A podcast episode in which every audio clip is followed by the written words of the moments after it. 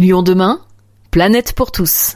Le SAMU social tire la sonnette d'alarme à Lyon. Les chiffres officiels indiquent qu'il y a aujourd'hui dans le département 14 000 personnes en attente d'hébergement. Nous avons rencontré Kamel. Cet homme, la quarantaine, a connu la rue avant d'être aidé par Alinéa. Suite à une rupture sentimentale, j'étais accompagné d'une personne. Pour autant, je n'existais pas sur le bail. Et du jour au lendemain, cette personne, sur un changement, parce qu'elle elle, elle aussi, elle se retrouvait dans une situation où elle a dû partir de, de l'endroit où elle vivait. En fait, je me suis retrouvé du jour au lendemain à la rue, d'une façon précipitée. Et de fait, face à cette situation, bah, j'ai dû, répondre à l'urgence et il s'avère que j'ai eu aussi une chance, c'est de rencontrer quand même la vie sociale, parce que c'est le tremplin nécessaire pour pouvoir derrière être euh, orienté, mis en, euh, pour être mis en relation donc avec Alinea. Et ce fut le cas. Et pour ma part, ce fut une, euh, bah, une bénédiction de rencontrer à ce moment-là Alinea. Comment ça s'est passé ce, cette situation? Vous avez rencontré Alinea, qu'est-ce qui s'est passé ensuite? En fait, ça s'est fait par le biais de la vie sociale. Hein. Sans la vie sociale, j'aurais jamais pu bénéficier de ce support-là. À partir de là, bah, j'ai eu cette orientation j'ai fait connaissance. Donc moi, c'est une des unités parce que Alinea elle a cette particularité, c'est qu'elle regroupe tout un ensemble d'unités. Et donc parmi ces unités, moi, je répondais à celle de Polygone. Et c'est d'ailleurs toujours le cas à ce jour. J'ai un suivi et ce suivi, il est à tous les niveaux. C'est-à-dire euh, sur un plan humain, il vous aide. Il vous aide sur un plan de votre santé. Donc il vous,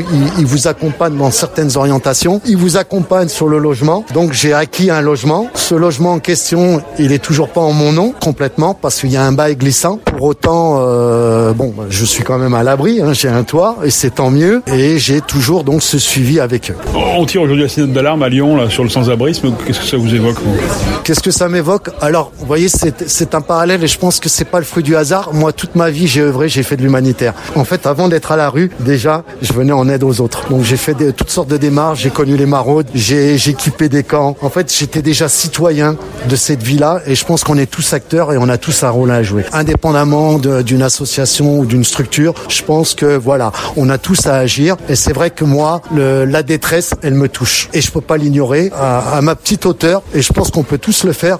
On peut avoir une action. Le sans-abri, c'est une situation de détresse vraiment euh, ultime, c'est autant que la maladie. Euh... Oui, et, et, très souvent elle se combine. Elle se combine. D'ailleurs, je pense que elle, c'est une addition de choses et, et de surcroît, la grande difficulté de la rue, et j'ai pu le constater, c'est que c'est un monde dur en ce sens où on est en insécurité complète.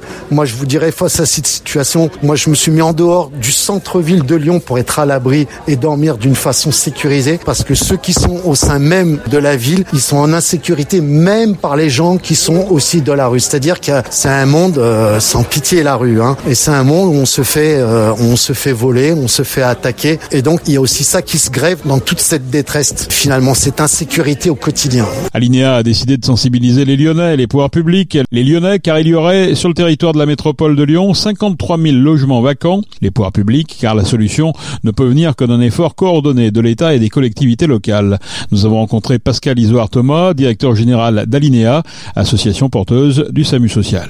Un état d'urgence sociale, c'est lorsqu'on a des situations qui s'installent dans la rue et pour lesquelles on n'a plus aucune solution à offrir. C'est aujourd'hui ce qui se passe. Un jeune homme, euh, alors que le droit à l'hébergement d'urgence est reconnu par de nombreux textes, y compris par des engagements internationaux de la France euh, sur euh, par exemple la Convention européenne des droits de l'homme ou, ou d'autres textes encore. Eh bien aujourd'hui, quand on a un jeune homme à la rue à Lyon, il faut attendre 40, 45 mois pour avoir droit à un hébergement d'urgence, tant le parc actuel est saturé. C'est paradoxal parce que le parc n'a jamais été aussi important, mais les délais ne cessent de s'allonger d'année en année.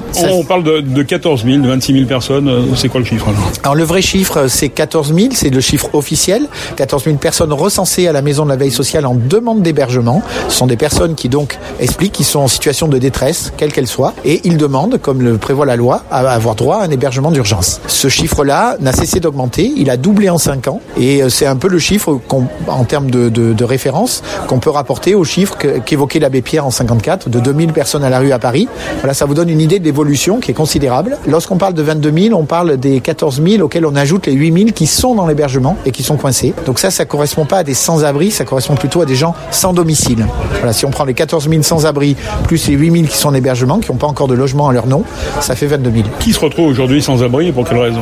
Oula, les publics sont très très variés. Il y a des publics, bon, euh, qu'on dit en grande marginalité, en grande difficulté. Ça, c'est entre guillemets traditionnel, mais euh, c'est des publics pour lesquels les associations comme Alinea développent des projets à la carte. Ceux-là n'ont pas beaucoup forcément évolué. Par contre, ce qui se massifie aujourd'hui, euh, c'est des personnes isolées en rupture familiale, des euh, personnes qui travaillent, qui peuvent dormir dans leur voiture suite à des difficultés familiales là aussi, souvent. On a également des, des publics migrants euh, dans l'attente d'une réponse d'un guichet de la préfecture, de la CAF, euh, de je ne sais quel endroit, qui sont en grande difficulté parce que leurs droits sont pas encore établis.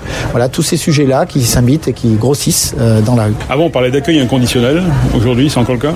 L'accueil est inconditionnel, ce qui explique la saturation de l'hébergement d'urgence. Mais est-ce que la solution, c'est de faire, d'arrêter l'hébergement d'urgence inconditionnel pour se dire qu'on va trier ceux qui peuvent y rentrer Pour nous, clairement pas. Euh, la solution pour nous, c'est de développer du de l'hébergement d'urgence pour que tout le monde puisse y avoir droit et surtout de construire les solutions de long terme qui vont être structurellement les solutions pour résorber le sans-abrisme, c'est-à-dire de la construction de logements sociaux et une amélioration, une facilitation de la mobilisation de logements privés à des fins sociales. Qu'est-ce qui a fait aujourd'hui que ces gens se retrouvent à la rue? C'est quoi? C'est le coût du logement? C'est l'inflation? C'est quoi? Le coût du logement est très clairement un des premiers facteurs. La raréfaction également du logement social. Les difficultés liées à, la gestion de la, des phénomènes migratoires. Aujourd'hui, les délais d'attente pour avoir des droits sont de plus en plus longs. Donc ça aussi, ça explique euh, des délais d'attente qui se traduisent par ben, on reste à la rue en attendant. Tous ces sujets-là augmentent. Et puis il y a un autre facteur aussi, c'est euh, les difficultés du secteur sanitaire et médico-social. On a beaucoup supprimé de lits, par exemple dans les hôpitaux psychiatriques. Les difficultés du secteur, par exemple des personnes âgées, euh, des personnes en situation de handicap, augmentent aussi avec des, des, structures qui sont aussi saturées. Donc là aussi, ça alimente euh, le sans-abrisme. La préfète dit souvent qu'il faudrait établir la circulation des, des personnes, euh, le circuit du logement, c'est-à-dire la rue, l'hébergement. Ça, ça existe ou pas? Elle a 100% raison. Et je crois qu'aujourd'hui, elle est en train de se mobiliser sur ces questions-là. Elle a besoin pour ça de faire alliance avec les collectivités, avec la métropole de Lyon, avec les villes. C'est très important que ces pouvoirs publics s'alignent et tiennent le même discours et la même position sur ce sujet. Parce qu'effectivement, la préfète a, par exemple, à sa main la possibilité d'avoir des crédits d'aide à la pierre. La métropole a à sa main la possibilité de les distribuer. Et les villes ont à leur main la possibilité d'autoriser les permis de construire pour développer les programmes. Donc, euh, effectivement, il faut qu'ils travaillent main dans la main pour résoudre avec des solutions de long terme c'est cette problématique de l'accès au logement. Et sur le court terme, parce que le logement social, ça va se construire, mais c'est à 5 ans, c'est une, une, échéance à 5 ans. Sur le court terme, qu'est-ce qu'il faut? Eh bien, à court terme, de manière très, très urgente, il faudrait que le gouvernement reconnaisse la situation et accepte de créer plus d'hébergements d'urgence. C'est pas la tendance actuelle. On a beaucoup dit qu'on avait beaucoup créé d'hébergements d'urgence jusque-là, donc il fallait s'arrêter. Eh bien, nous, nous disons non, il faut pas s'arrêter, parce que certes, on a créé beaucoup d'hébergements d'urgence, mais comme on n'a pas créé à côté les solutions de long terme, eh bien, malheureusement, on est encore dans la saturation.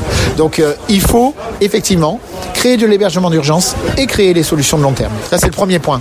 Le deuxième point, c'est peut-être pour les publics qui, ont, euh, qui nous écoutent et qui ont des logements vacants, de se rapprocher d'associations comme nous, parce que nous avons, même si nous appelons au don paradoxalement, on pourrait se dire c'est bizarre, ils ne pas avoir d'argent, mais lorsqu'un appartement se présente, l'État nous donne des moyens, lorsque l'appartement existe, pour pouvoir payer les loyers, assurer l'entretien, assurer les relations de voisinage, enfin, toutes les difficultés qui peuvent apparaître, les traiter nous, mais ça nécessite que les propriétaires privés acceptent de laisser pendant 5 à 10 ans leur logement à la disposition d'une association. C'est un moyen intermédiaire qui nous permettrait d'attendre la production de logements sociaux et ça ce serait un, effet, un moyen efficace d'apporter des solutions immédiates. Laisser un logement, c'est pas forcément l'ouvrir à n'importe qui, c'est ce logement il est géré par vous en fait. Ce logement il est loué à nous et mis à disposition de, de, de, de publics en difficulté, mais quand je parle de publics en difficulté, il faut pas s'imaginer tout de suite les publics les plus fragiles qui ont eu des parcours psychiatriques ou autres qui peuvent peut-être inquiéter, même si on arrive à produire des choses qui fonctionnent avec ces publics-là, y compris dans le logement. Mais il y a aujourd'hui